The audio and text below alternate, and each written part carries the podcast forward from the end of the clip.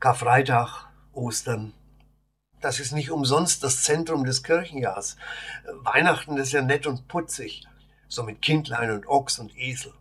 Deswegen hat dieses Fest auch relativ früh das Osterfest an Popularität überflügelt.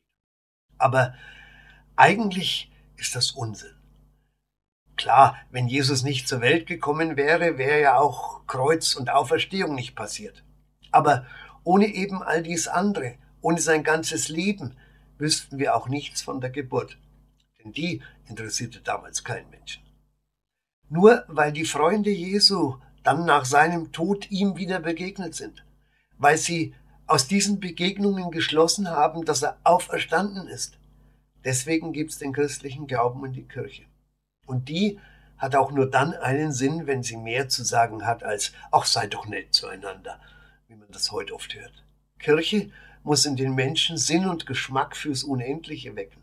Und eine Hoffnung, die nicht nur für dieses Leben ist, weil sonst verrät sie sich selbst und bringt die Menschen um die entscheidende Sache, nämlich um die große Freiheit, die da entsteht, wo man den Tod nicht mehr fürchten muss.